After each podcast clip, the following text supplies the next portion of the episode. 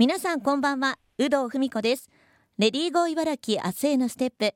この番組では現代の働く女性を取り巻くさまざまな課題にフォーカスしリスナーの皆さんと一緒に女性が生き生き働ける社会について考えていきます。さて今回のテーマもノルウェーの働き方幸福度が高い理由についてです。マレーシア生まれノルウェーの音楽を演奏するバイオリニストで北欧 SDGs 研究家エッセイストの山瀬理央さんに3週にわたりお話を伺っています。先週はノルウェーの働き方についてお伺いしました。今週2週目はノルウェーの男女平等について伺っていきます。山瀬さん今週もどうぞよろしくお願いいたします。よろしくお願いいたします。山瀬さん先週ノルウェーの働き方をお聞きしましたけども、はい、その中でちょっと聞きそびれてしまったんですが、まあ、女性は産休育休普通に取れるというお話でしたが男性はどうなんでしょうか、はい、もう男性も、はい、あの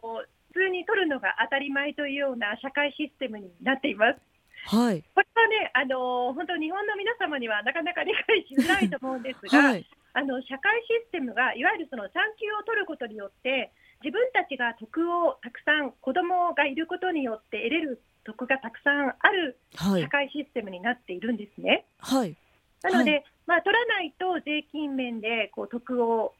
あの受け取ることができないとか、ええ、社会システムをそういうふうに少しずつトライアンドエラーじゃないですけどもやってみてこうあまりうまくいかなかったことはどんどん変えていって、はい、でそれをこう進めていって今に至るというような形になります。なので、本当、あの育児休暇も1977年から男性、あのノルウェーは男性の育児休暇取るということで始まったんですけども、最初の頃はね、本当4%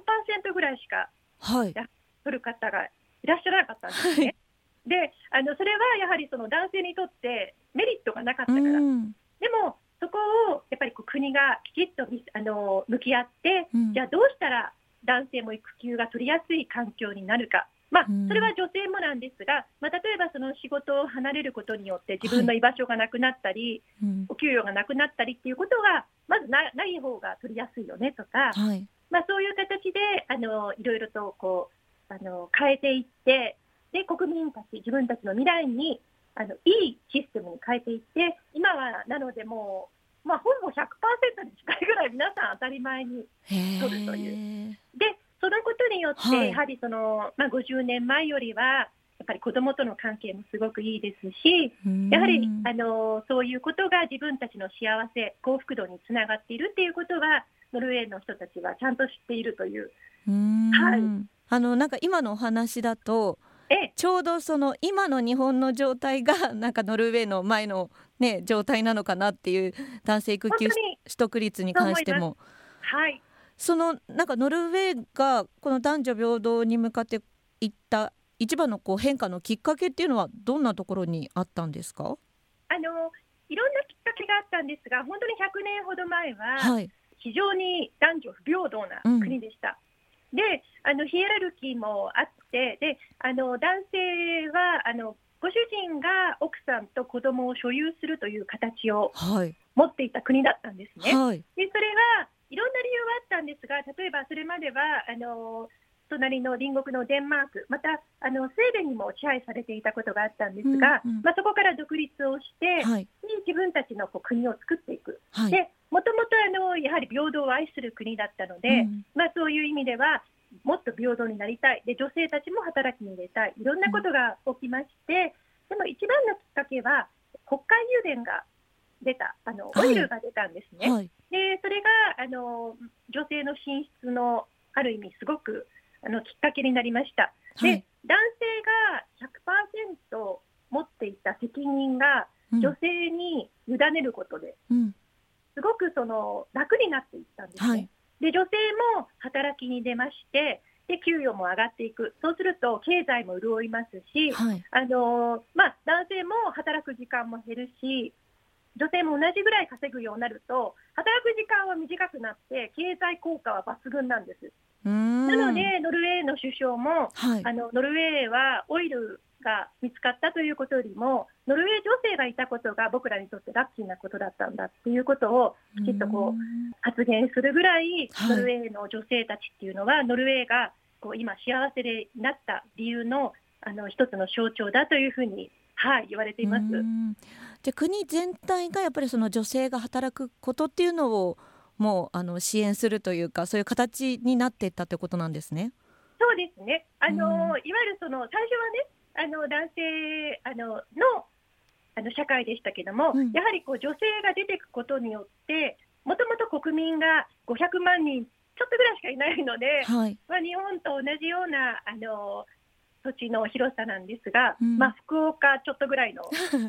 人口しかい。なかった。はい、であのやはり男性だけでは経済は回らない、うん、じゃあ女性もどんどん働くようにしていく、はい、でそうそうすることによってあのやっぱりこう経済効果がすごくて、うん、でそれ以外に足りないところはあの他が移民の人たちを、あの受け入れて、でみんながやはりこう誰一人欠けることなく、生活ができる。みんなが活躍できる場所を作るというのがノルウェーの考え方ですね。うん。あじゃあそういう意味では本当に多様性というか。最初にもねお話ししたです平等を愛する国なのでノルウェーはあの本当に平等の大切さをよく知ってますし、うん、それはもう自分たちの幸せにつながっている、うん、社会もシンプルになりますし、まあ、いわゆるその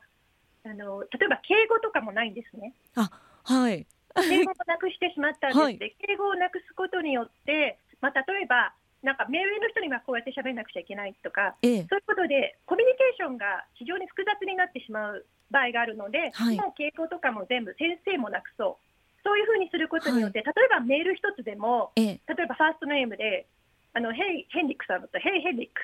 要件バイおしまいみたいな。なので、はい、あのすごくそういう意味では生産性もありますし、うん、まあ、ヒエラルキーがあることによってあの伝わることも伝わらなかったり社会が複雑になるので、うん、まあ、そういう意味ではまずどうあの自分たちの生活を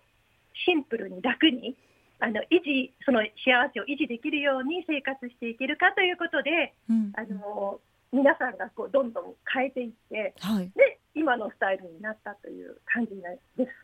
そのノルウェーが平等を愛するその理由っていうのはどんなとこにあるんですか、はい、やっぱりその自分たちの幸せにつながっているということで、はい、はい、あの不平等な社会というのは、まあ、例えば給与も格差があることだとあの不平等だとお互いにこう不満も出るじゃないですか。はい。そうじゃなくてみんな同じチームだからみんなで協力し合って、うん、であの先ほども言いましたようにもうあの多様性は肌の色とか男女だけじゃないんですね。うん、例えばジェネレーションギャップもありませんし、はい、年上だから年下だからっていうこともない、うん、能力があればちゃんときちっと評価されますし、うん、あとあのどこの国というのも関係ないし多様性っていうのは例えばあののんびりしてる人もいるし、はい、せっかちな人もいるし、